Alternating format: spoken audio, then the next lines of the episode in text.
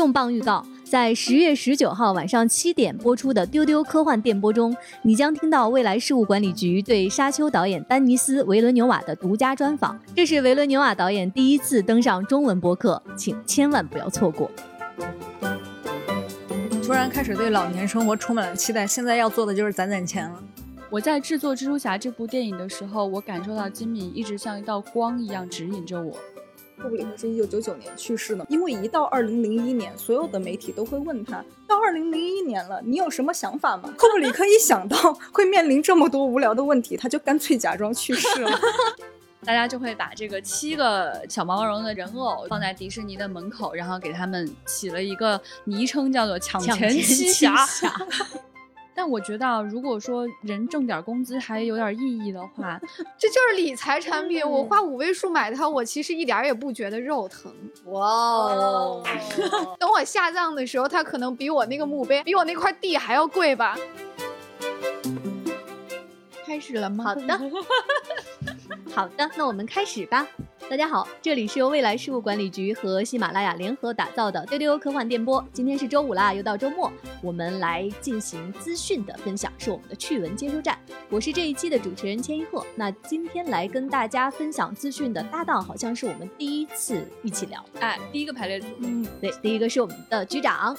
大家好，另外还有船长，嗯好久没来了。还有一个好久好久没有出现的声音，你们一定都特别想他，是我们的小浪花。大家好，我是李不生，丢丢丢丢丢。哎，你们现在都不丢了吗？就你丢，你就代表我们好好丢。好的，丢丢丢。在昨天和前天呢，发生了两件特别重要的新闻，而这两件事儿呢，都是跟载人航天有关。我们先来看发生在昨天下午的。据中国载人航天工程办公室消息，经空间站阶段飞行任务总指挥部研究决定，瞄准北京时间十月十六号零时二十三分发射神舟十三号载人飞船。飞行乘组由航天员翟志刚、王亚平和叶光富组成，翟志刚担任指令长。那这次呢，航天员进驻核心舱，将按照天地同步作息制度进行工作生活。差不多六个月之后，他们会搭乘飞船返回东风着陆场。嗯，这次应该是中国的航天员在轨时间最长的一次了吧？嗯，因为上一次在空间站里面，呃，他们驻扎是三个月的时间，这次要六个月的时间。说起来，这掐指一算，就要去过新年啦。对，要在空间站过春节了。感觉能在春晚上看见他们，哎 哎，很有可能，很有可能，还挺好奇的，不知道到时候就是过春节的时候，他们里面的装饰啊会变成什么样？哎，嗯，他们会说什么样的吉祥话呀？然后他们会吃什么呀？就还都年夜饭肯定安排的很不一样，因为本来中国航天的菜单就已经非常丰富了，然后应该这一次有特别菜单，第一次在太空过年吧？那春晚会不会跟他们连线呀？哎呀，有意思。嗯，很期待了。空间站发来贺电，然后可能这个年夜饭已经跟着第一批货物运上去了，也说不定。哦，有可能。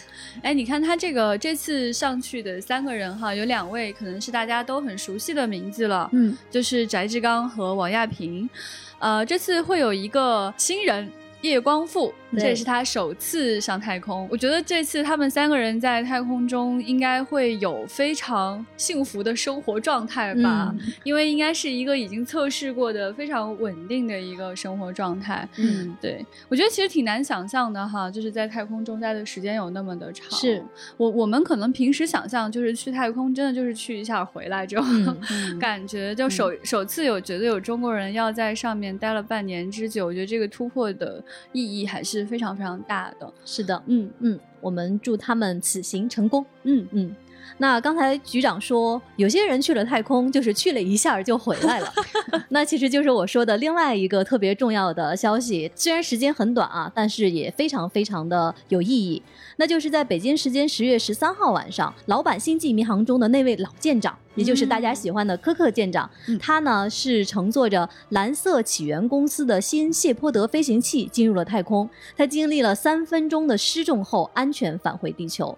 这是蓝色起源的第二次载人太空飞行任务。九十岁的这位老船长，也就是著名的演员威廉·夏特纳，他刷新了太空旅客最高的年龄记录，成为有史以来进入太空最年长的人。而且这次呢，和他一起搭乘谢泼德飞行器的还有三个人，他们三位分别是新谢泼德号火箭任务和飞行运营的副总裁，还有一位是前 NASA 的工程师，以及一位临床试验软件公司的联合创始人。这个消息可能是一段时间以来商业航天令我感到最感动的消息了。嗯，真的没有之一。就是你之前会看到很多跟商业航天本身有关系的人要上太空，以及说谁又买了他的船票，嗯，都没有。Captain Kirk 要去太空这件事情更令人泪目。对于《星际迷航》这样的一个 IP 来说，它在很多人的生命当中都扮演了重要的角色。嗯，我们可以说，真的，现在的一代一代的这个航天人，很多人都是看着《星际迷航》长大的。是在《星际迷航》当中，这个。嗯，创作者他们对宇宙的这种探索的极度乐观，在今天其实都已经快要难得一见了，变成了 像钻石一样稀罕的事情。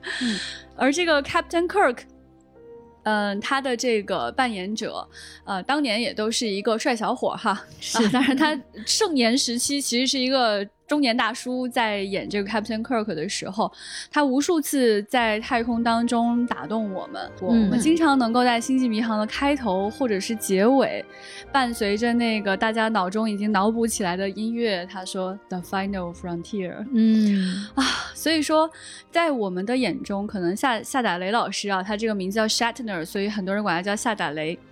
就 Shatner 老师呢，他可能已经在太空中去过无数的地方，又无无数次返航地球。嗯，他可能乘坐的一个小的飞行器去往这个企业号。嗯嗯，但实际上在现实生活当中，他的年纪已经非常非常的大了，而他其实还没有机会去过太空。嗯，这个曾经启发了无数人，让无数的事情可以发生的人，他这次终于有机会。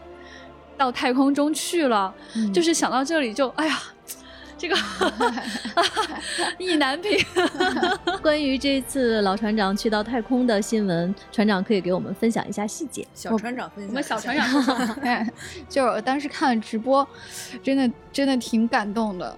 就是这个九十岁的老爷爷老舰长，就是蹒跚着走出，真的是腿脚有点不灵便了。他就出舱之后，他就哭了。然后他就一时之间说不出话来，就一直在擦眼泪。然后，哦，对，就他就一直在重复一些语无伦次的话，就说什么啊，I'm overwhelmed，世界上所有的人都应该看看这个。然后他描述了一些画面，他说我瞬间就穿过一片蓝色，到达黑暗当中，太动人，太难以置信了。科幻迷也非常的激动，就是就是很多我看到社交平台上很多科幻迷发来贺电啊。对，发来很多祝福，因为大家太激动了。就是对克林贡会议发来贺电啊，星际联邦发来贺电，对 对，然后大家还在重复着他的经典台词啊，Be Captain on the bridge 啊，Full speed, Mr. Sulu，嗯，然后哎，你就觉得现实和幻想重合了，哎，这种重合，我觉得这就是。这就是太空探索的终极浪漫，嗯，真好。嗯，就是他从里面走出来，告诉我们他是如何穿过了蓝色进入黑暗的时候，你真的觉得他就是 young，因为在那一刹那他看到了新东西，他的好奇心得到了满足。嗯，这样的一种状态就是年轻，这种年轻的状态也会让我们想到说，就是人类真的还处在童年期，我们都还没有那么多机会去看。他这句话说的太好了，就是所有人都应该看看这个，就是 this。他的这个 this，我觉得真的是特别意味深长，你可能很难用一两句话说清楚他说的这这个到底 是哪个是什么，就是你就你就觉得这里面包含了太多太多的信息量了。嗯，对，就是哎呀，想到这里就觉得哎呀，得再去重温一套所有的这个星际迷航的作品了。所以我们怎么样才能上太空呢？感觉是一个人生的终极愿望。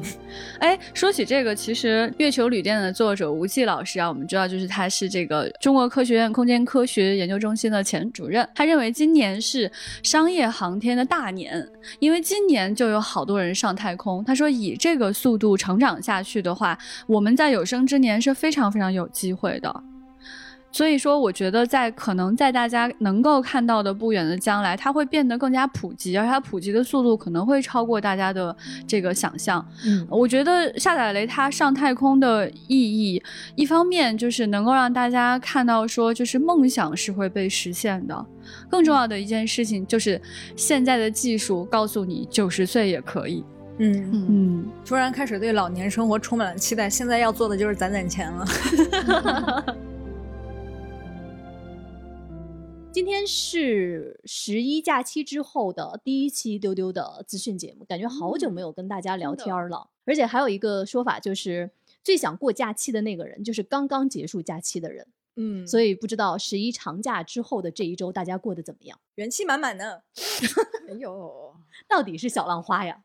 那先听听各位的分享吧。我知道有一个作品你们三个都看了，就是金敏的纪录片《造梦机器》。耶，怎么样？让新观众先说。是这样的，其实，嗯，因为丢丢之前有录过金敏的主题节目嘛，我也认真收听了，每一个作品都被安利到了。但是其实在此之前，我只看过《妄想代理人》。我在看这个纪录片的过程中，就是虽然很多作品没有了解，但是它会穿插很多经典作品的经典的画面，还有很多大牛的一些解读，反正都被安利到了。但是最被安利到的是当时就是魏麻的布屋的片段出来，然后就有很多爱豆鲁在那儿唱。是在什么契机看了这个作品？就是北影节上映嘛。啊，对对对对对。然后去看了之后，就是魏麻的不屋，当时偶像组合在台上。一开始演出的时候，那个旋律一响起来，那个动作一起来，我当时就有点想站起来打 call。DNA 动了，然后 身体动了一下，看看周围的人的反应啊，人就继续情绪稳定的看。就李不成，你坐下。对，就是我的心里面让自己坐下，但是回去之后就立刻把那个歌单。找过来听听的过程中就忍不住很想打 call，就是我的点可能跟别人不太一样，但是你真的能感觉到就是很厉害的大师，他的作品哪怕啊你一开始不是从头到尾都看完的，还是能感受到那种震撼经典的感觉，所以我之后会把精明补齐的。哦，小浪花在说这些的时候，船长做出了很匪夷所思的无可名状的表情。船长讲讲，作为。金敏的老粉来说呢，我其实是有一点看的不过瘾，因为我觉得他没有给出太多的新鲜的东西。因为我会期待说，比如他对他这个最后的一座造梦机器有一些更深的解读，我以为他会给一些新的资料，但是并没有。但是呢，这个并不影响我观看的乐趣。我觉得他特别用心的一点就是，他开头就是他找了一个真人的演员来演了一段魏玛的布舞。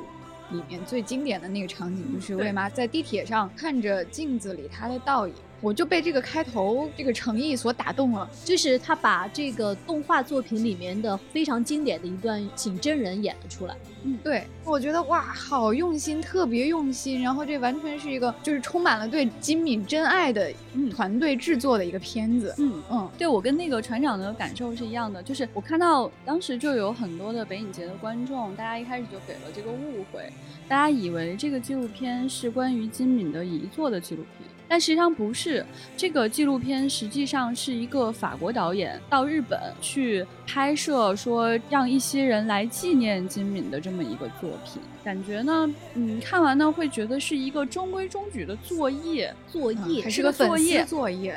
对这个，我为什么觉得它特别作业呢？就是尤其是在看完这个影片结束了之后，滚字幕的时候，我们赫然发现这个是什么日本文化厅的作品。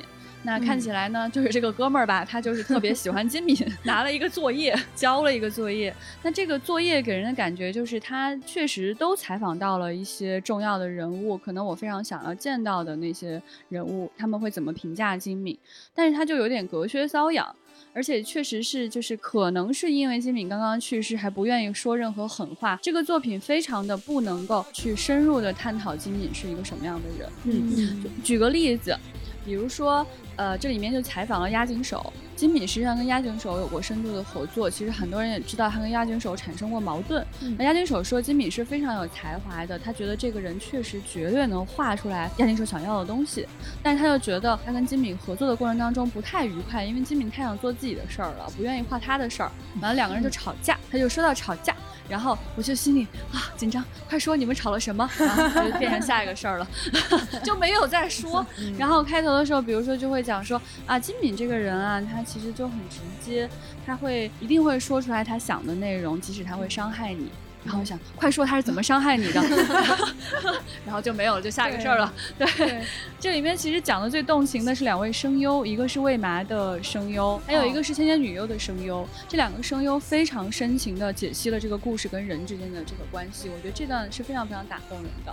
然后这个影片的后半段进入催泪阶段，这里面 还采访了几个其他的导演，包括那个《童梦惊魂夜》的导演，还有一个导演，这个事儿我是真的一点都没想到，而且我从来都不知道的一个。信息就是呃，蜘蛛侠平行宇宙那个动画片的导演是金敏的粉丝，而且他粉丝到什么程度？他竟然说出来的话是：我在制作蜘蛛侠这部电影的时候，我感受到金敏一直像一道光一样指引着我。嗯，说的真好，我真的被他深深的打动了。其中有一位女性动画制作人，她就说她一开始真的很讨厌金敏，她说她看了《未麻的布屋》了之后，她觉得金敏这个人真的太讨厌了，为什么要这样欺负一个女性？为什么要这样蹂躏一个女性？她说我真的不能接受在荧幕上看到这样的东西。她说，但是有一次我见到金敏，嗯，我跟他谈及这个问题，金敏对我说，因为那就是我呀。他说，我那一瞬间，我对他的感受就是一百八十度大转弯。我突然对这个人充满了好感，就是他把自己生活中的那些情感和痛苦的投射都放到了这个角色身上。是的，通过他这句话，我觉得更清晰的可以认知到金敏在日本的工业系统里面，他其实真的没有那么受待见。他在日本不是一个极度成功的人，所以他在他的成长过程当中才受了很多苦，受了很多委屈。然后这里面还给了一个信息，是我以前真的没有注意到，看到了之后真的恍若梦境的感觉。就是他的朋友就说啊，金敏这个人非常喜欢在他的作品里做相互的交叉跟铺垫，就是他将来要做的事儿，他会先给你铺垫。他就说他将要去拍的这个造梦机器有三个机器人角色，他早就把这三个机器人的角色植入在红辣椒里面了。也就是它里边那个石田那个胖宅，他穿那个 T 恤背面就是一个机器人，而且在女主穿过废弃的游乐园的时候，游乐园的门口有两个巨大的机器人形象，像一个就是门神的感觉一样，那个就是他要用的机器人。这个时候我太震惊了，我在大荧幕上看到的那一刹那，就是有一种我以前是瞎了吗？因为我确实已经看到过，就是网上有披露过造梦机器的机器人的形象，嗯，而红辣椒我已经看了无数遍了，但它其实就在我的潜意识的那种角落里面，你知道，就是在你眼角余光的那个位置的那种感受，就是你看到了，但是你从来没有注意到过，他已经早早早早把他想要去描述的东西根植在你脑海里了，这才是真正的 inception，太神奇了，这个人。对，所以其实很多时候一部作品不管看多少遍，但是你真的去听他的创作者。他的导演去给你讲他的巧思在里面的时候，那种感觉就真的是，好像一个又一个世界被打开了。对，特别可惜，就是我看这个影片的时候很诡异，没有太多精敏的直接影像，而且他几乎在他的直接影像里面没说什么有用的话，就说明这个人他整个在这个地位上确实还是很有限的。再加上哈，这两期咱们录的金敏的这个丢丢的这个数据一直上不去，真的我就服气了。我之前还老跟人说，我就说，哎，怎么可能金敏是什么小众？开什么玩笑？金敏怎么可能是小众啊？他是一个被世界承认的人，我们通过数据来证明他确实就挺小众的。对，说到这里呢，再给大家推荐一下我们丢丢的第一百三十期，是金敏离开十一年，亲手擦掉现实与虚幻边界的大师。另外，在我们的第一百四十期，是多重时空制造精神污染，详解动画巨匠金敏最后的长篇《红辣椒》，真的推荐大家去听一下，希望大家可以喜欢上金敏。就刚才在分享金敏的这部纪录片的时候，小兰花其实没有说太多。但是今天小兰花来跟大家聊资讯，小兰花准备了一个她最近一直在看的一个作品。小浪花挚爱作家，你们猜是谁？不用猜了吧？噔噔，我又来安利一版星太郎了。其实不是呃一部作品，其实因为今年是一版老师五十岁的生日，也是他出道二十周年纪念，所以今年出了一本书叫《反苏格拉底》，是他出道二十周年的纪念作品。这个书应该很快会推出简体版，但是我已经看了繁体版。一般老师在这个所谓的二十周年纪念的时候，他采用的所有的视角，它里边有四五个小的故事，都是你在小学三四年级的时候的小孩的视角，但是他整个书都在讲说，我们不应该去让小朋友去遵守大人所谓的约定俗成的一些社会规则，让他们这样去生活。嗯，所以他的每一个篇目的命名，其实就是比如说有反苏格拉底、反华盛顿。华盛顿就是那个砍樱桃树那个故事，然后有反柯博文，柯博文是台湾翻译呃威震天的意思。哦，对，我也不知道为什么会有一个新知识。对对对对对。然后还有违反体育精神的犯规，就是它的篇目名称都是这样。但是因为所有的故事它都是以那些九岁、十岁的小孩的视角去写的，所以它注定不会让你觉得他们的生活阅历很丰富，世界很广阔。但是你发现一版的生活哲学，你看完了之后依然会对生活充满希望和勇气。所以即使我看完这个二十周年纪念作品，没有收获到那种哇，真的一版太牛了的那种感觉，但是。你会很欣慰，说他出道二十年了，他还能写这样很一般的作品啊！看完之后就流下两行热泪。一般老师一定请继续创作。但是在这个期间呢，我也回顾了很多早年看的一版老师的老作品，比如说呃《一首朋克救地球》《华丽人生》等等。我发现了很多以前不太关注的小的细节哦，比如说有一个很受欢迎的角色。在一版的很多作品里都出现过，是一个非常擅长入室偷窃的小偷，叫黑泽。黑泽在里边的人设是很厉害的，因为他会通过观察很多人的生活轨迹，让他每次去偷窃的时候都不失手。但是在其中一次，他在入室的时候碰巧碰到了他大学时候最好的朋友，也正在入室。然后他们在一个这样的场景下相会了，讨论的话题却是那个朋友对黑泽说：“他说你记得吗？你当时在我大学毕业典礼的时候告诉我说。”二零零一《太空漫游》上映的时候，里边有库布里克真人出演。我为了去看库布里克在里面出演的片段，我在影院里面循环了一整天这个片子，我都没有找到库布里克，然后导致我错过了大学的毕业典礼。然后黑泽就说：“他说你知道吗？库布里克已经去世了，因为库布里克是一九九九年去世的嘛。但这个同学对他的信任已经没有了，说他真的去世了吗？然后黑泽就说：他说。”也有可能他是假装去世的，因为一到二零零一年，所有的媒体都会问他。到二零零一年了，你有什么想法吗？库布里克，库布里克一想到会面临这么多无聊的问题，他就干脆假装去世了。啊天哪！我觉得一版的这种小故事的感觉哈，就特别李不称。对，就是你就感觉这就是李不称会给你讲的一个事儿，就特别不像是一版写出来的人。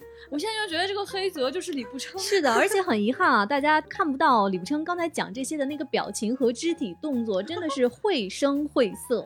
对，但是我很多年后再去看黑泽的这些细节的时候，你会觉得像老朋友重逢。嗯，就一版的作品永远是我的快乐老家。谢谢一版。哇，李不称今天讲一版讲的真好，我们给李不称鼓个掌，真好，真棒，没有翻车，真的一点翻车的迹象都没有。对，所以如果你是丢丢的资深的粉丝，你会知道李不称跟。一版幸太郎有什么样的渊源？那如果你不了解一版幸太郎，我们推荐你来听一下第五十二期丢丢，这一期叫《一手朋克也能救地球》，日本最幸运作家一版幸太郎。大家还可以去听那一期，就是大家吐槽小浪花怎么翻车的。大家吐槽的这一期呢，是一百零二期哦，这期你们一定要听，太精彩了。它叫《用科幻迷的眼睛看世界》，丢丢主播互殴实录。好的，那船长呢？有什么想跟我们分享的？嗯，最近看了史努比的动画哦，史努比就是那小狗吗？对，就发现这是一个被我长久以来误解了太深太深的一个好作品。我对史努比当然不像李步昌对伊坂老师那种 那种了解，对吧？深情啊！对我对他的偏见就啊，他是一个卖的很火的。摇钱树啊，IP 大 IP 摇钱 树，就是你走到哪儿都能看见史努比的周边，对吧？然后呢，我觉得它就是一个带有哲理的一个小狗漫画，嗯，就没有其他任何的期待了。后来我真的去看了，才发现，原来那几个小朋友才是最可爱的。嗯，就是他写了几个怪模怪样的小朋友，嗯，给我的那种就是不带大人视角的那种对孩子的呈现，会有点像，比如。那些经典的樱桃小丸子啊，甚至包括 EVA，就是那种对孩子的毫无保留的对孩子世界的呈现，然后史努比反而是这里头最正常的。嗯，他是那个大人。嗯，对，对，所以他负责带这几个孩子。嗯，也不是。比如说我讲几个小朋友吧，就是 Charlie Brown，就是史努比的那个主人，嗯，一个圆头圆脑的小男孩，他超级自卑，他任何事情都做不好。然后呢，他们家邻居有一个小弟弟叫小雷，一个小婴儿，一个会坐在妈妈自行车后座上思考人生的哲学家。对，太可爱，就他完全是这漫画里的一个挺边缘的角色。但是他也非常有意思，就是他妈每天载着他外出，他又非常担心，担心他妈妈撞到车、撞到狗，前面有坑、有树枝啊，你要避开。然后呢，查理不让他们家的好朋友 Marcia，，一个戴眼镜的一个优等生啊，就是成绩好、家境好，但是呢会用法语流利的马杰。对，然后这个小朋友 Marcy 的死党呢是一个差生，对他叫 Peppermint Patty。然后他长雀斑的一个差生，然后因为成绩和长相而非常自卑。就是每个小孩都有非常可爱跟非常不可爱的一面。嗯，呃，同时他们也非常非常的小朋友。就是什么什么是小朋友呢？就是小朋友一定会坚持某个古怪的念头，并且坚信它就是真的。比如这个 Patty，他就相信史努比是一个大鼻子的小男孩，他不是一个狗。然后就说到他这个漫画里，就是处处的充满了，就是小朋友的生活里是现实和幻想是没有界限的。嗯，就就这一点跟金敏那种擦掉边界的感觉会有点像。怎么个没有界限呢？比如说有一次小朋友要去一起去学。这个游戏编程去一个电脑班，有一个小朋友说我要给这个游戏设计一个角色，然后史努比就突然出现在游戏里面，成为了主角，他进到屏幕里去了，然后就闯关冒险，然后这游戏结束之后，史努比又出来了，出现在现实中，而且他好像还带着游戏里面受的伤。哇哦，他好像真的经历了一场大冒险，特别累。你觉得他怎么可能突然进到游戏里又出来？他怎么可能遇到一个人工智能还被控制？这不是小狗做的一个梦吗？就是这一集动画是不是在描述史努比做的一场梦呢？好像也不是，没有解释，就是类似的呈现比比皆是。嗯，他还经常会想象自己是一个王牌飞行员。嗯，对。要跟敌人去战斗，这时候他的狗屋就会变成一架飞机，然后他的假想敌就会把他的狗屋打得稀巴烂。这时候那个 Marcy 就是会用法语骂街的那个小孩，就会突然变成一个法国的战地医生，跟他上演一些战争片里这种士兵护士的浪漫桥段。哦，你会想他们是在扮家家吗？太可爱了！我决定向史努比道歉，嗯因为我以前真的就是买过他的周边，嗯，而且他其实还在名义上登上过太空，对，呃，参与过 NASA 的行动，对，然后呃，而且呢，就是我看过他一些那种小四格，我。对他的认知就是，就是他说点哲理的小狗。我现在决定向他郑重的道歉，并努力的去把这些补齐来看完。这个真的是太可爱了，非常好看。嗯，而且前几天刚好我刷朋友圈看到一个朋友，他说有一天他们一家出去郊游，他儿子突然问他，他儿子应该是刚上完幼儿园。就说：“他说爸爸，会不会我们现在所有的生活都只是我的一场梦？”嗯，对，我觉得小朋友真的会这样。我们现在有时候回想起小时候的记忆，你你不知道哪部分是真的，哪部分是你做过的梦。但是就是因为小时候大家的那种特别不一样的地方，就决定了我们是一个什么样不一样的人。我觉得大家越长大会越来越像，其实人和人之间，小朋友才会非常坚定自己和别人不像的那个点。嗯。刚才船长在讲史努比的时候，他说他之前对史努比的理解是就是一个摇钱树大 IP。嗯，那其实啊，在刚刚过去的这个国庆节，哇哦，有一个事情重新刷新了我的一个认识，我认识了一个大 IP 和摇钱树。哇哦，想必大家也都关注到了。其实也就是在国庆前九月二十九号的时候，上海迪士尼推出了一个新的人偶，它就是琳娜贝尔。那随着这个新的这个粉色的小狐狸在上海迪士尼进行了全球首发，那其实，在整个的国庆七天长假，大家会看到一个新闻吧？琳娜贝尔对阵威震天。啊，我真的很想知道这个终极对决后来是怎么样了。所以在国庆期间，上海迪士尼的入园人数和北京环球影城的入园人数，我看了一下。在整个的国庆七天长假啊，国庆的首日，环球的入园人数是二点五万人。嗯，它这个是高于了迪士尼的，但是。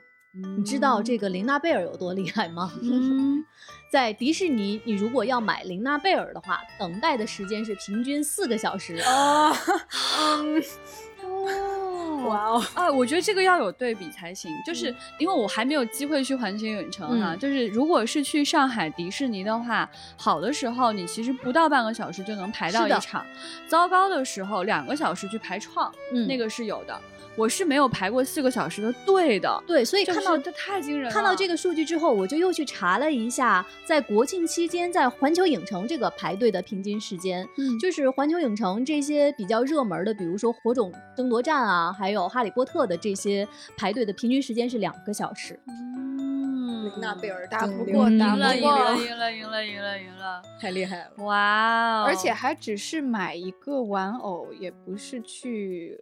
玩他的互动项目什么的，啊，只是买周边 哟。对，这个太吓人了。就是呃，要跟大家讲讲哈，就是琳娜贝尔这个角色，她目前的这个代购价格，就是它的这个 S 号的玩偶，现在正常价格应该是两百块钱以下，就一百多啊。但是我们在任何一个淘宝代购上面的价格看到都是，呃，四百五到五百以上。就翻了四五番，对，然后还表示说非常难买，很多都表示已经缺货，就是说这过于难买，这些代购已经不愿意待见你们了，即使要赚这个钱，我也不赚了。然后它这个玩偶，它玩法还特别厉害。你看迪士尼，它一九九卖一个小玩偶吧，但是它的每一套玩偶的小衣服又接近两百块钱哦。也就是说，它可以经常推出小玩偶穿的不同季节的衣服、不同节庆的衣服，然后你就要不停的去给小玩偶买衣服哦。那么现在林娜贝尔这一套，就是有点像福尔摩斯的这套衣服呢，在淘宝上的售价，你随便一查，大概也在四百五十块钱以上。基本上也就是说，加上邮费啊，如果你还想再买点小周边啊，一千块钱获得一个琳娜贝尔的喜爱资格吧。那其实说到这儿，其实可以给大家介绍一下琳娜贝尔和她的几个伙伴们。当时这个 IP 出来的时候，那天还在办公室，我问大家这是谁呀？什么大 IP？这什么大 IP？我是不是错过了什么作品？是哪部动画我没看，还是哪个电影我没了解？他们是谁？结果哈，老千呢可能以为就是琳娜贝尔和达菲这群人呢是演员，实际上不是，他们是爱豆撸，就是 他们没有作品，他平时呢只是在这个呃迪士尼乐园里面呢跟大家见面握手，可以。面对面的偶像哦，日常差不多是这个感觉，对，就是。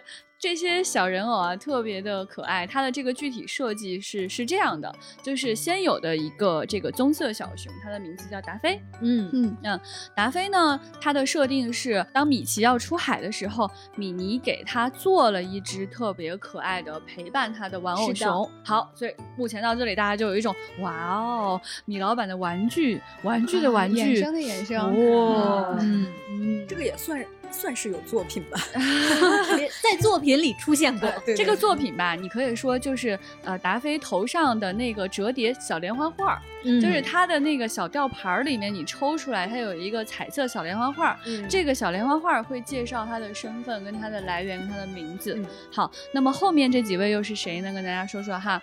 后来出现的呢，有一个就是偏粉色的一个小熊，她是达菲的妹妹，叫雪莉梅。所以后来又出现了这个。杰拉托尼，杰拉托尼是谁呢？它是一只画家猫，是绿色的那只小猫咪。再往后呢，就是出现了女明星来了，女明星，女明星，对，大家都管叫女明星。她的名字叫 Stella Lu，大家感觉一下这个名字，嗯，就是星黛露。然后她的昵称呢，被大家称作这个露露露。还有这个紫色的长耳朵小兔子啊，它往往能够在节庆换衣服的时候拿到最漂亮的那套裙子。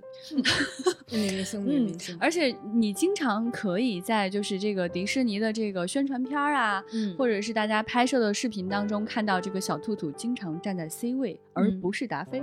对，嗯，再往后出现的是一只黄色的小狗狗，啊，这个黄色的小狗狗它叫做 Cookie Ann，它的那个人设就是它很喜欢做小甜品。对，啊，因为叫 Cookie 嘛，所以就是它还有一个昵称叫饼饼。饼当然 还有一些人呢也尊称她是女明星，啊，还给她起个名字叫饼姐。一般叫姐的都是有咖位的，有咖位，有咖位。对，呃，但是。就是他还没有能够超过星黛露。再往后又出现了谁呢？就是这个叫奥勒米拉的小乌龟。对，哎，这小乌龟一出现呢，我当时感到非常惊艳啊！第一次看到这么圆的头，这个小光头，小光头这么可爱，真的很圆。非常非常圆，就是它是一个来自于就是迪士尼夏威夷度假村的一个小乌龟，然后它的那个人设就是很喜欢音乐，它经常会去弹那个尤克里里，就觉得哦，一个弹尤克里里的小光头真很夏威夷呢。嗯，然后中国的粉丝给他起了一个昵称，不太好听，叫小王。至于什么原因，大家自己去想吧。我就很疑惑，这个昵称听起来不像爱称，像像骂人的，但是我觉得越是骂人的话，可能越是爱呢。嗯，截止到目前为止，大家看到六个人哈，这六个人他们大部分呢，就是除了雪莉梅是达菲的妹妹之外，剩下四个人都是达菲的朋友。然后到目前为止，大家听到啊，这六个人里面哈，基本上除了达菲有时候占 C 位，基本上就是星黛露占 C 位了。对，哎，没有想到哈，接着出了这几个角色都没有能够抢到女明星的风头。奇怪的事情发生了，紧接着一只粉色的小狐狸出现在预告片里了。这个小狐狸它讲的是什么呢？就是达菲跟米奇在森林里面走散了，达菲迷路了。这个时候他遇到了一个小狐狸，跟他说：“我能帮你找到出去的路。”拿着一个放大镜，对，然后特别的勇敢、自信，还有一种科学家的范儿。他就把达菲给带出去了。达菲为了感谢他呢，就给了他一个紫色的小花花，对，啊，就把它戴在了头上。于是这只小狐狸突然就是那种病毒般的席卷了整个网络，大家都是都是特别想要这个小狐狸，以至于现在大家给它的的昵称，就听起来更有侮辱性吧，叫川沙妲己，是啥？就是上海那个地方川沙，然后说它是妲己。因为它是小狐狸嘛，哎，我的妈呀，有点跟不上。对，然后还有粉丝去发视频，在视频里问他：“你知道你叫川沙妲己吗？”他就摇摇头，然后要捂着嘴笑。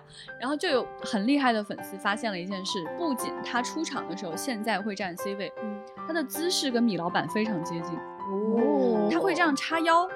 然后会就是把两只手叉起来抱在双手抱臂，非常雄赳赳气昂扬。你们仔细想，迪士尼的很多女性角色都不是这样的动作，都是那种穿着小裙子扭扭捏捏的，嗯，那种两只手架在裙子上面那种感觉，放在身后，嗯，对对对，就是那种刻板印象里面的女孩子。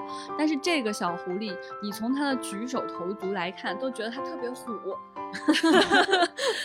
特别厉害，然后他还会在那个就是呃跟游客互动小视频里面做出那种拔剑的动作，对，拔剑，因为戳你戳你戳你，设定是森林里的一个小探险家，就是特别帅气，这个人设很好嗯啊，那么现在小狐狸就卖的非常贵了。现在呢，大家就会把这个七个这个小毛毛绒的这个人偶跟观众合影的这些人偶哈，放在迪士尼的门口，然后给他们起了一个昵称，叫做“抢钱七侠”。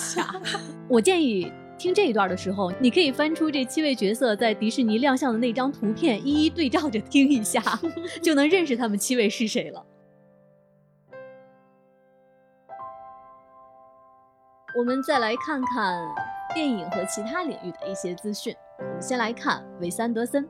其实，在最近关于韦斯德森有两部影片的消息，其中一部呢是他的新片《法兰西特派》。那这个片子在十月二十二号，也就是下周要在北美公映了。其实这个片子我们也关注很久很久了哈，它是在今年的戛纳电影节首映了。这个片子讲的是在二十世纪的欧洲，有一家美国的杂志，它驻巴黎的前哨记者站的故事。所以我看了一下预告片，哦，真的是群星云集。它这里面有谁啊？给大家说一下，有三块广告牌的女主角影后弗兰西斯麦克多蒙德。有甜茶，有阿德里安·布洛迪，还有蒂尔达·斯温顿，有希尔莎·罗南，还有勒雅·塞杜，以及很多很多很多明星，还有很多就是他常用的那些人，对对，比尔·莫瑞啊，欧文·威尔逊啊，这些人，对他常见脸孔。唉，韦斯安德森就是拍什么都很有新鲜感，嗯，坚决支持他的所有新片。然后另外呢，其实，在最近他的一个新片也开拍了。这个片子其实，在片名曝光之前，大家也看到了他的整个的卡司阵容。也就是除了刚才我们念到的这些人，这次又加入了 更多的，比如说汤姆汉克斯、马格特罗比，就是小丑女的扮演者，还有罗伯特弗兰德等等等等。据说这一次的卡斯阵容比他的大多数电影都要庞大，简直不可想象。那最近这个片子在西班牙的马德里开拍了，它的片名也曝光了，叫《小行星之城》。你看韦斯安德森之前的这个作品，他每一部他都是有非常明确的这个审美倾向的。嗯，大家对他的很多的印象来自于他特别喜欢对称，嗯，绝对的对称。实际上很多人拍电影的时候是不会使用这种方法的。对，就是这个特征在布达佩斯大饭店里面显露的更加的明显。但其实我们喜欢他的原因有很多啊，我觉得不同的人会喜欢他不同的那个片子。对，比如说像我吧，我首推的肯定是了不起的狐狸爸爸，也就是 我们在定格动画里面。有强推过的那一部作品，当时看了这个动画片之后，就是对这个导演真的是喜欢的不行，才去看了他其他的就是真人影片。这个人你会感觉到他真的非常有童趣，就他不论去拍什么沉重的题材，他最终呈现的那种方式都会让你感觉到一种轻盈。他常年穿着一个就是那种橘色的平绒的衣服，就跟 狐狸爸爸穿的着装是差不多的。另外，我这次看了一下这个法兰西特派他的预告片，我觉得他这里面其实跟布达佩斯大饭店有一点点像，就是那个已经过去的古老的欧洲的那样一个旧旧的，但是有一点点浪漫，有一点点戏谑的那样的一种生活。而且你看他这个片子在呃预告片出来之前，他推出了好多的海报。和他的一一版 MV，大家可以去找来看一下，就是特别老的那种呃杂志插画的感觉。嗯嗯，喜欢了。我现在会有一个对电影的一个评判标准。就是什么样的电影我会更喜欢？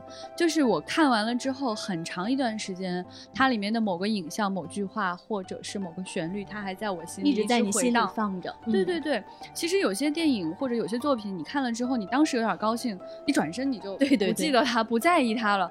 但是韦斯安德森的作品，它往往就是让你太难忘了，嗯里面有过多的这种会烙印在你脑海里的片段跟这种画面。我就记得我当时看完那个《穿越大吉岭》之后啊，我脑子里。里面就一直他后边那首歌哦，上次的谁就循环大概有一个月吧。就 你如果让我单独听这首歌，它可能没有办法在我脑子里循环那么长时间。但看了这个电影之后，你被他那种很轻快的那种感受，被他那种舒适的东西给带进去了。一旦听到这个音乐，脑子里面就会出现那几个人在沙漠里走来走去的那种画面，就感到格外的愉快。这个小调就不一样了。就是你看完这个，嘴里会有咖喱味吗？我觉得我吃咖喱吃了一星期，就 就是可能空气里还有什么香料的味道。那其实说到韦斯安德森，大家发现我们真的是非常非常喜欢这位导演和他的作品，所以在接下来的丢丢，我们会考虑为大家安排一期关于韦斯安德森和他的作品的一个特辑。大家想听关于韦斯安德森的什么的内容呢？可以在节目下方来给我们留言哈，我们到时候也许会请一位很特别的嘉宾来跟我们一起聊。嗯。Aux Champs-Élysées.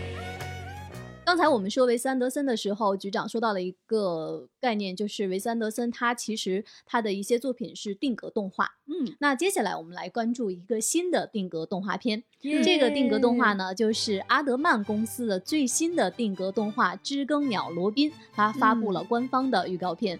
这个片子将会在十一月二十四号，大家注意哦，在哪儿上线呢？在 Netflix 上线。嗯，没想到吧？网飞都开始投资定格动画了。说谢谢王菲，定格动画，呃，真的是穷啊！就干这个呢，真的是太困难了。大家有兴趣的话，可以去听我们定格动画那一期哈，我们还专门讲了里面盒子怪那个作品的末尾，呃，创作者就通过这个人偶在吐槽自己，对，就说你看啊，有可能啊，我们是被一些人摆弄的，我这么动这么动，他就要弄特别长的时间，那我不要不我们停下来吧？这个东西它怎么赚钱啊？它一定是一种爱好吧？这日子肯定。过不下去吧？呃，他说的没错，太真实了。对，因为在那期节目中，我们也给大家讲了，就是一部好的定格动画片，可能三十分钟，它就要拍四年。那知更鸟罗宾这个作品，它也是做了很多很多年，所以阿德曼公司呢，他曾经做出过《超级无敌掌门狗》和《小羊肖恩》。那这一次这个知更鸟罗宾，他讲的是一个什么故事呢？谁能来帮我讲一下吗？船长讲，超可爱。呃，罗宾啊，就是一只小鸟，它在它还是一个蛋的时候就 滚进了垃圾堆，然后被住在垃圾堆里的老鼠一家养大了，然后。长大之后，他发现他和家人差的越来越明显，然后呢？他决定来一次惊天动地的抢劫，向家人们证明我是一只好老鼠。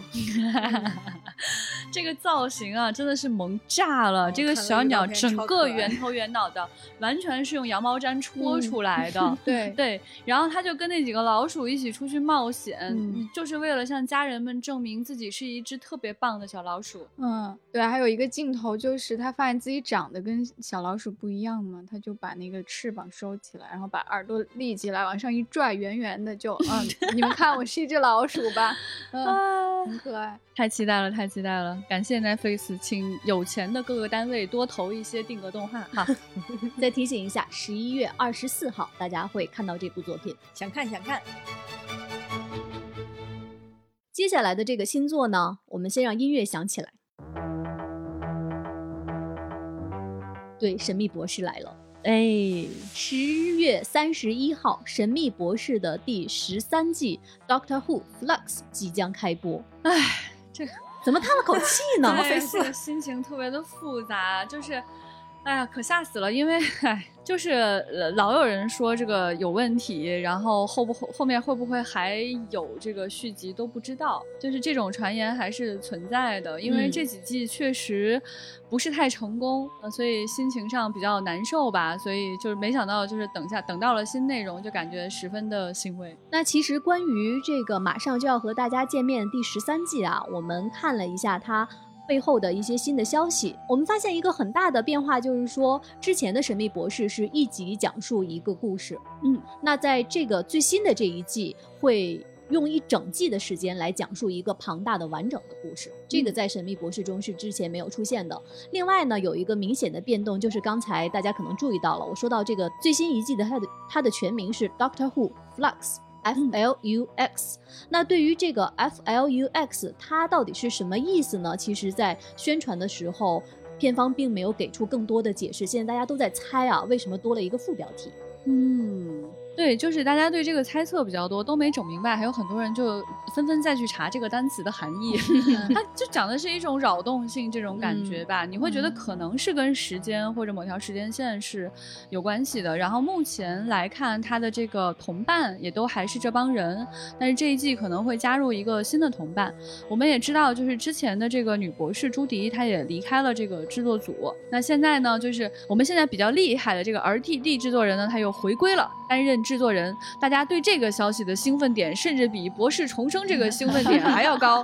对，前段时间我看到网络上虎粉们都在说过年了，过年了。大家称他为 RTD 的这个人呢，他是新版的《神秘博士》的奠基者。所谓的新版，其实就是重启以后，也就是零五年开始的这个剧集的重启，以及之后五年他都担任总编剧和制作人。他的风格奠定了目前我们看到的《神秘博士》。的样子，嗯呃，然后他走了呢，后来的事大家都知道了。他回来呢，我们现在就是吧，过年了，真的是这种感觉。所以，如果因为丢丢喜欢上博士，以及一直以来都会喜欢博士的朋友们，朋友们，我们真正要过节了。我们来看一个德国科幻作品。最近有消息说，德国科幻群要拍剧了。那它的卡斯阵容还是挺强大的，有包括日本的演员木村拓哉，还有环游世界八十天的演员塞西尔德·弗朗斯，以及在《王冠》和在接下来要上映的电影《沙丘》中扮演重要角色的几位演员，他们都会出演。那群这个作品呢，它是改编自德国作家弗兰克施茨廷的同名科幻小说。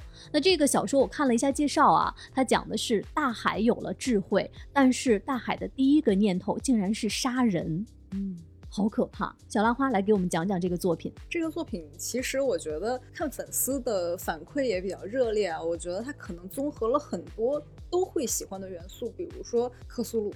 就未知的恐惧的那种感觉，比如说海洋突然有了智慧，然后很多海洋生物突然开始密谋，想要做一些什么事情。然后同时还有一个题材就是末日，就是不同的人在末日下怎么样去对抗这个危机。然后同时它又有各种领域的人，包括什么地质学啦、生物学啦，然后包括一些那种侦探悬疑的东西。所以这个故事可以说。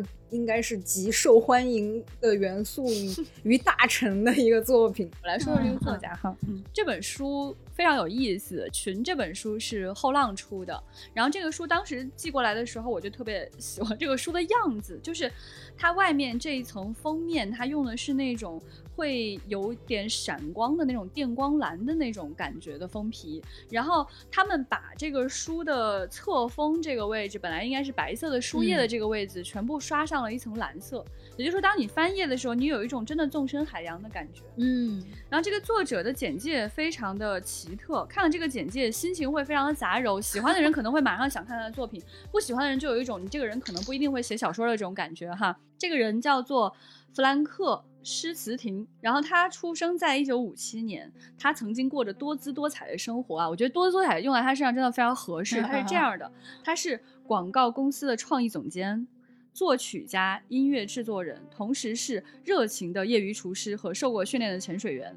九零年起多了一个身份是作家，所以他其实是一个生活真的很幸福，对，而且生活经历真的很丰富，很丰富。对对对。然后他九五年出版的首部小说叫《科隆九幺幺》，它是以这个十五世纪为背景的历史小说。呃，当时这本书就已经卖了二十五万本。直接让他跻身畅销书作家的行列。那这个人呢？后来他写的这个群，会非常非常的成功，让这个作家在德国的地位与迈克尔·克莱顿和丹布朗等国际作家平起平坐。哦，这么高。对，就非常的可怕。然后这本书真的非常非常厚哈，它印成中文之后，它一共有九百三十一页，拿到手里真的是厚，非常适合砸人的一个个板砖。这本书呢，作家花了三年时间去查阅相关的资料。这个里面就包含像海洋生物学、地质学、海洋勘探等等，又花了两年时间去写这个书。期间呢，还有三十一位科学家来帮助他一起完成这本书，其中有些人十一位，对，有零有整。然后有些人还被他写进了这本书，所以很有意思哈。就是说，你能看出来一个就是已经在生活中可以触及各种资源的作家，真的很不一样。他可以拿到完全不同的这个资料，然后可以吸引那么多的人来帮助他。写作，所以这个书能获得成功，我觉得真的是不意外。最有趣的是，在介绍当中还说到，他说施思婷本人哈，虽然在群当中描写了水母毒杀游客、鲸鱼攻击船只的情节，却仍旧经常潜水。虽然写了很多东西吓唬自己，但是自己潜水还是很快乐。嗯，我觉得这肯定是一个细节极大丰富。的一本书，就是这个牌里的蚌开始有了导航的本领啊，甚至还能和鲸鱼商量好合作战略。然后交织在深海中的电缆不知道被什么东西给扯断了，就是你会觉得这一定是他，他可能在一边潜水都在一边的构思自己的小说。然后，对，真的只有可能 去海洋里面感受过的人才能够构建出这样的深海恐惧的这种窒息和丰富的感觉吧。所以现在就非常非常期待这个影。对，上映。嗯，二零二二年播出，目前暂定有八集。我们接下来再来看一个恐怖短片。最近，恶搞网站 Netflix is a joke 发布了一部 机器人编剧的短片。那它这个短片确实是他们让机器人观看了四十万小时的恐怖电影之后呢，然后让机器人自己创作，那创作出了这个四分钟的恐怖短片。这个片子你听中文译名有点拗口哈，谜题先生想让你没那么活着。它的英文名是 Mr. Puzzles wants you to be less alive，他让你没那么活。可以这么理解吧。总的来说呢，剧情是这样的，就是说这个谜题先生啊是一个鬼魂，他戴着由地狱或德克萨斯制造的面具，他绑架了这个女主角叫 Jennifer，要求女主角呢破解自己出的谜题。每次女主角回答错误，他就会按下大红按钮。你们看这个短片了吗？他那个画面风格特别像，就是很多恶搞的那种片子会有点穿模呀。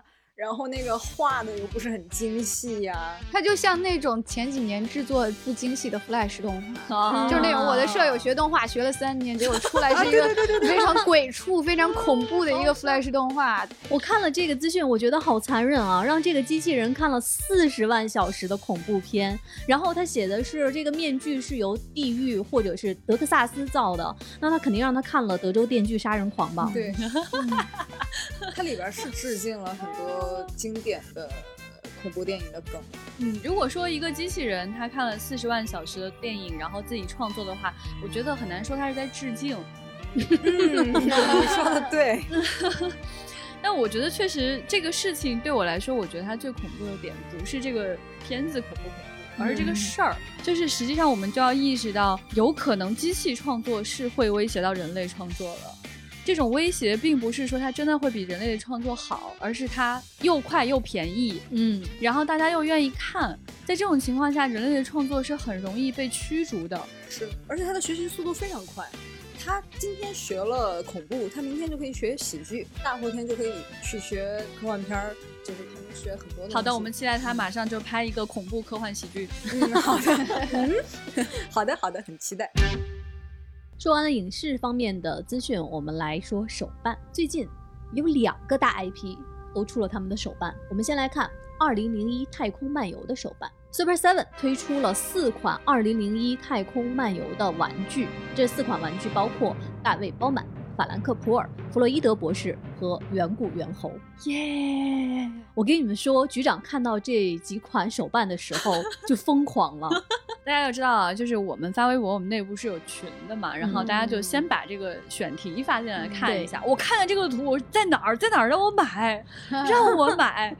我的天啊！因为其实就是你像现在如果拍科幻片，然后大家都会有有一个先天的意识，就是是要卖玩具的。嗯，大家都知道这个东西将来是要做成玩具，很有可能在片子上映之前，各个厂商都已经拿到图了，已经开始做了。但是呢，那个年代它不是二零零一年啊，朋友们，它是五十年前。对，五十年前的时候，人是没有这个意识说要去做这样一件事情的。更何况库布里克很有可能脑子里根本就不可能去想这个事情。也就是说，今天如果你想买到《太空漫游二零零一》的玩具，其实是非常非常艰难的。嗯，我们只能看到有一些潮流玩具可能会愿意向它致敬，嗯，比如说龙家生的拉布布啊什么之类的。呃，所以直接买到这个玩具就太新鲜了。比较稀罕的是，它这。这次卖的玩具里面还有一个猿猴，对，也是经典场景了。对，就是大家还记得吗？在影片开头的时候，有个猿猴，他拿着那个骨头往地面砸去，然后他就会。后来这群猿猴他们看到了著名的这个黑石碑 Monolith，冲着那个 Monolith 像一群普通的动物一样啊啊的冲他叫唤，就大概是那么一段吧。啊，正常人会觉得这怎么能是个角色呢？这。它不是一个角色啊，它怎么能拥有玩具呢？哎，你看这次它就出了这样一个玩具，甚至这个玩具在那个宣传片里面，它还做出了那个非常凶恶的向地面砸去的这个画面，对，令人十分想买。而且这个玩具它的配件就是配有黑石碑和骨头，我觉得即使是在今天的迪士尼啊，他都不一定会想出这样的主意，就连这个都能出玩具，猴子砸地都做出来了。对，给大家介绍一下出这个玩具的这个公司啊，我会在之后我们特别讲手办的一期里介绍。就 Super Seven 是一个多宅的一个专门做吊卡玩具的一个公司，他们就是一帮宅，然后就看着 B 级片和科幻小说长大，然后没有人能做他们想要的那种又宅又冷的玩具，然后他们就自己搞。所以你看，他们玩具里的那种宅梗真的是冷到根本没人知道，也不会有什么销量，但是他就乐在其中。嗯，难怪就是他勾起了我内心深处最想要的那些 欲念，因为他懂你。对对，尤其是你，你看他那个红色宇航服那一套玩具里面，他配了一个绿色头盔，就是他非常非常懂电影的情节。后来人家这套宇航服就是这么凑合穿的，它就是绿色头盔和红色宇航服。所以你说这个太细致了，这个太用心了，那太懂了。懂，对，五十五刀一款，预计二零二二年秋季发货，现在可以预定，要等一年哦。没关系。来看另外一个 IP，也就是《指环王》。最近维塔工作室推出了一系列纪念《指环王》二十周年的手办。那这些手办里面包括了众多的名场景和 经典角色。嗯嗯，这个时候啊啊要去买的就是船长了。对，我已经预定了。我跟你们说 啊，已经已经下手了。你这个什么时候发货？不抢就没了。我看好多都已经已售罄了。对呀。就是它这个二十周年经典到什么程度呢？它哎，它对它跟这个二零零一的玩具有点像，就是这种老 IP 啊，它很多经典的这个玩具，它是就是它这些年你已经买不到了的，比如说很有名的那个刚多的巨像阿古南，对，就是很经典的这个。两个王者在就是护戒小队乘船，然后看到有刚多的大门，然后两个王者的石碑在旁边伸手，对，就是两只大手举着向前，对，就是最经典的海报上的那一个形象的雕像，你很多年前就已经买不到了。就是这种经典电影的经典场景的玩具呢，你现在只能可能只能买到盗版。嗯嗯，对，就是你在二手领域都淘不到。对，然后呢，它这个二十周年，所以这么经典的东西等于是复刻了一下。嗯，然后呢，而且还是它的精度非常的高，然后它把它整个的放大了。其他的一些经典场景呢，包括啥呢？白袍巫师萨鲁曼坐在王座上，这个让我买，这个也非常的深，因为我跟你说，他那个王座有一米高，一米那么高，对，就是可以在公司门口放一个。估计卖完了吧。没有没有，因为太贵了，一千三百九十九刀。哇哦，好的，就算你买得起，可能运费也付不起，或者可能你家里根本摆不下。我们可以在我局门口放一个你看小狼猫疯狂是，还有这个《指环王一》里面，就是四个霍比特人在树底下躲戒灵的那个场景。当然这款已经售罄了啊，就是好花不了这个钱了。香。我看好像还有就是有两款戒灵的玩具，嗯，而且都做的好精说的，肯定想要。哎呀，那个戒灵我太心动了。这里面还有就是 Bilbo 在他自己的房间里写作的场景，你看到这个里面也好精细，好精细啊！他就连那个就是他地面上摆的那些一摞摞的书，他桌子上的这个花，还有就是他写废的废稿那个废纸在地上，就是什么。都特别的详细，然后我们能够看到，就是他还出了一个组合，就是大家最喜欢的那对 CP，就是我们的精灵王子跟矮人他们一起战斗的一个场景。嗯嗯，我觉得也已经售罄。嗯，好的吧。嗯，对。总之就是大家可以去关注一下维塔工作室这套二十周年的手办。但我觉得，如果说人挣点工资还有点意义的话，就应该，我觉得这才是理财产品呀。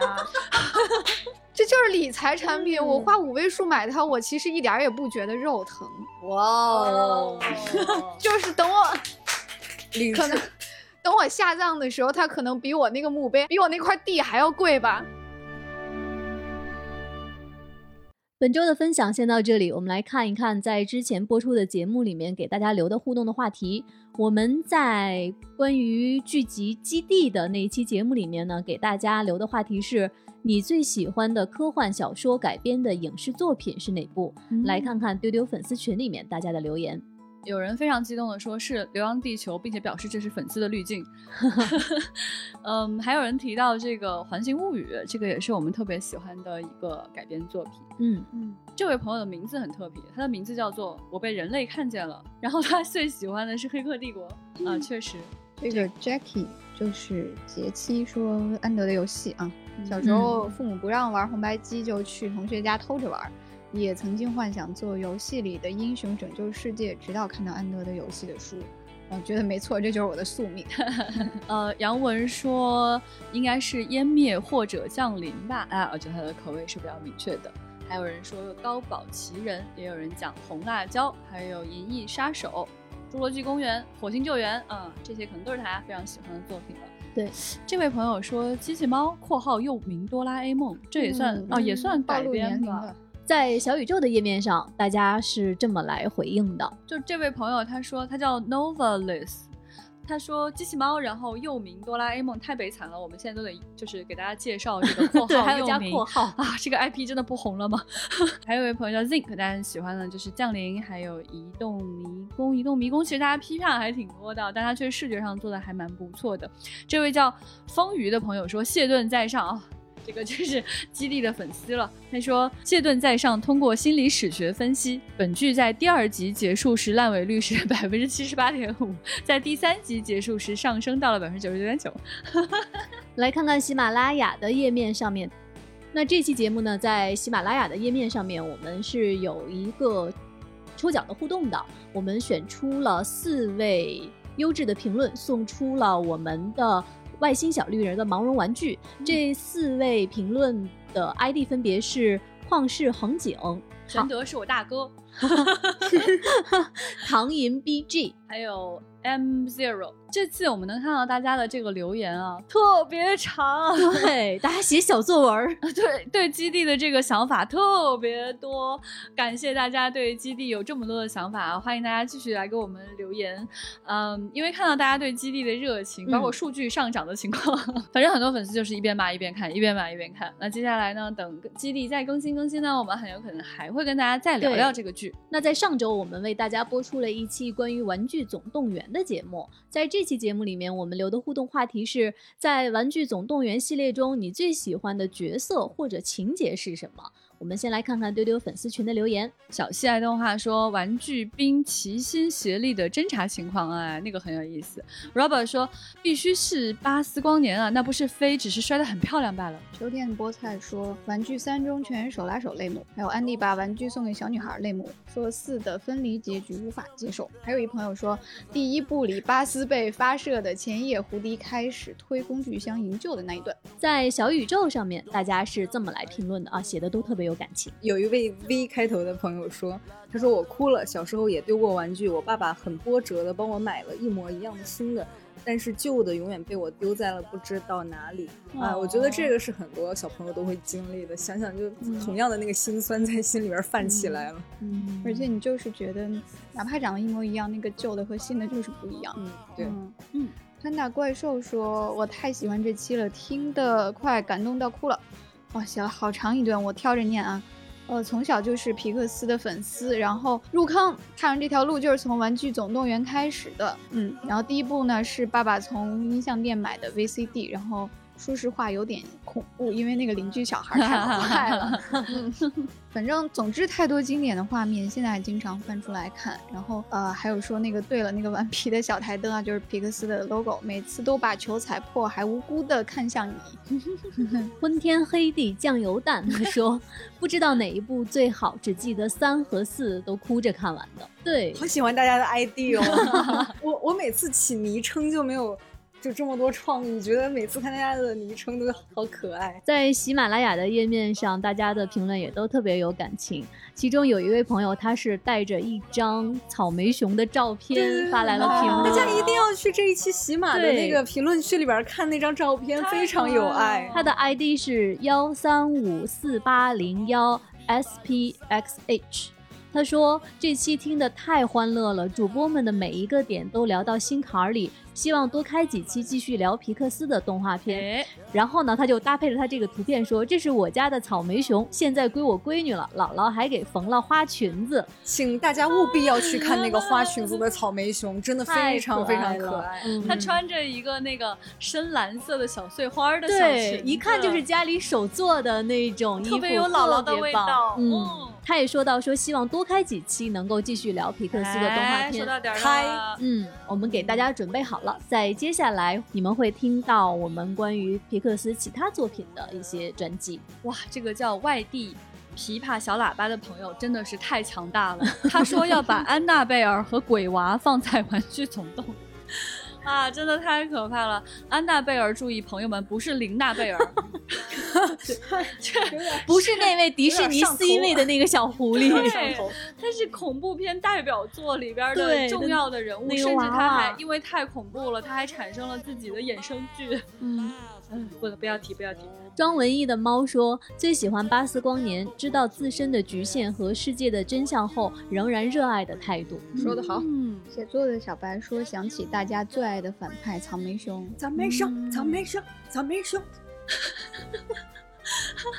这期节目当时录完之后，局长对我说：“情感太激烈了。”对，就是我，我记得当时好像，呃，我们三个人都有点把自己给说哭了。嗯，呃，在此之后特别好笑，想跟大家分享一个后续哈，就是郭文丽啊，她前两天特别诚恳的跟我说。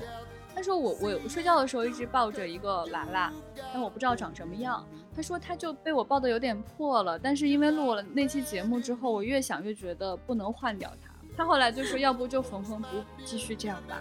后来过了几天呢，他研究起了这个抢钱七侠，他立刻就哎，他认定说哦，在这七侠当中，他现在最喜欢的是这个饼姐，对，Cookie Cookie 小黄狗。然后我就问他说，那你买了这个小黄狗之后，你叫它什么名字？你给它起新名字了吗？他说我叫它黄狗。他今天把黄狗带到了办公室，让我们看，办公室响起了掌声。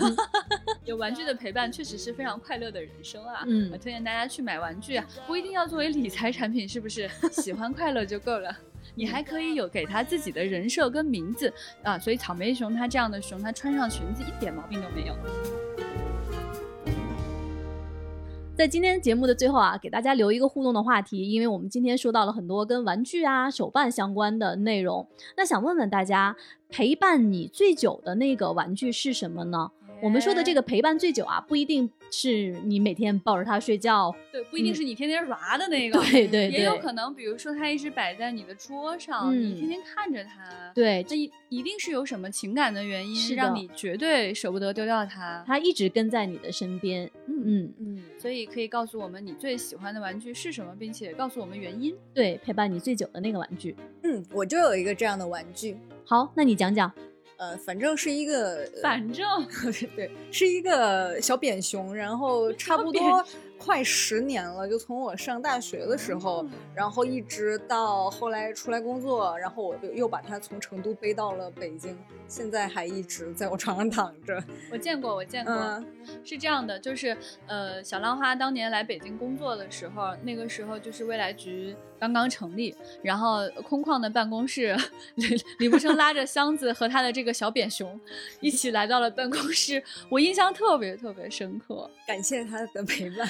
啊，当然也希望大家能在评论区分享大家和自己喜欢的小玩偶的故事了。嗯，欢迎大家在喜马拉雅订阅丢丢科幻电波，也欢迎大家加我们接待员的微信 f a 杠六四七，进丢丢的粉丝群，一起参与我们的互动留言。那在今天节目最后的最后，给大家放出一个重磅的福利和预告。这个重磅的预告呢，可能在之前的节目里面大家已经了解到了，也就是在下周二我们会推出一期丢丢。采访《沙丘》的导演丹尼斯·维伦纽瓦的特辑。另外呢，在下周，也就是在《沙丘》上映的那一天，我们会开通未来局时空观影团的直通车。你怎么能搭上这趟直通车呢？请大家一定要关注在下周二播出的那期节目，我们会把如何获取直通车车票的这个办法告诉你。哎，这样的话，你就能够在第一时间首映日观看到《沙丘》这部电影了。更重要的是，是可以跟很多科幻迷和影迷一起看。嗯，好，那我们今天节目就到这里，我们下期再见，拜拜，拜拜拜。